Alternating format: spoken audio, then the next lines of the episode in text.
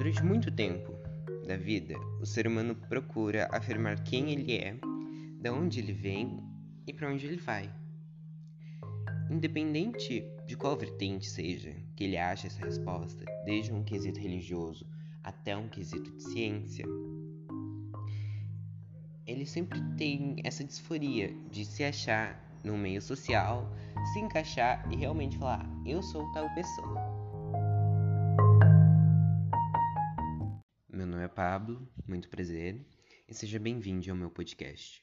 Este é o episódio zero, intitulado de Quem sou eu? Respondendo à pergunta, que é o título do episódio, meu nome é Pablo, eu tenho 15 anos e vivo no estado de São Paulo. Para a sociedade, é esse quem eu sou. Mas se pararmos para pensar, é uma resposta muito fútil. O verbo ser é muito mais denso, muito mais intenso do que você refletir no seu nome da sua idade, onde você vive, das suas conquistas, das suas vitórias, das suas derrotas. É algo que vai além do físico e do material. Mexe com o seu emocional e faz você realmente pensar: eu sou quem eu deveria estar sendo? Eu não posso responder essa pergunta por você.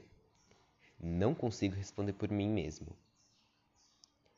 É algo que necessita de muita experiência de vida, de você ter traumas, mas também ter memórias boas para criar a sua própria personalidade, para criar o seu próprio caráter e realmente responder: eu sou tal. Eu ainda não vivi tudo que eu tenho para viver. Eu só tenho 15 anos. Mas algumas coisas já estão moldadas dentro de mim. E eu posso afirmar além do meu nome, da minha idade, de onde vivo, quem são meus pais, eu posso afirmar coisas que só eu sinto aqui dentro e só sei o que é o meu ser, o meu verbo ser, aquilo que me define e aquilo que me traz a essência da minha vida. Mas você sabe quem você é?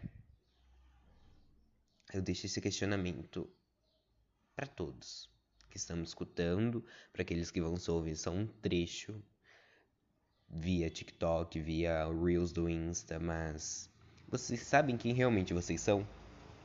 Você pode ter 25 anos, você pode ter 15, você pode ter 14, você pode ter 30 e poucos ou 64. Nada te impede de pensar em quem você realmente é.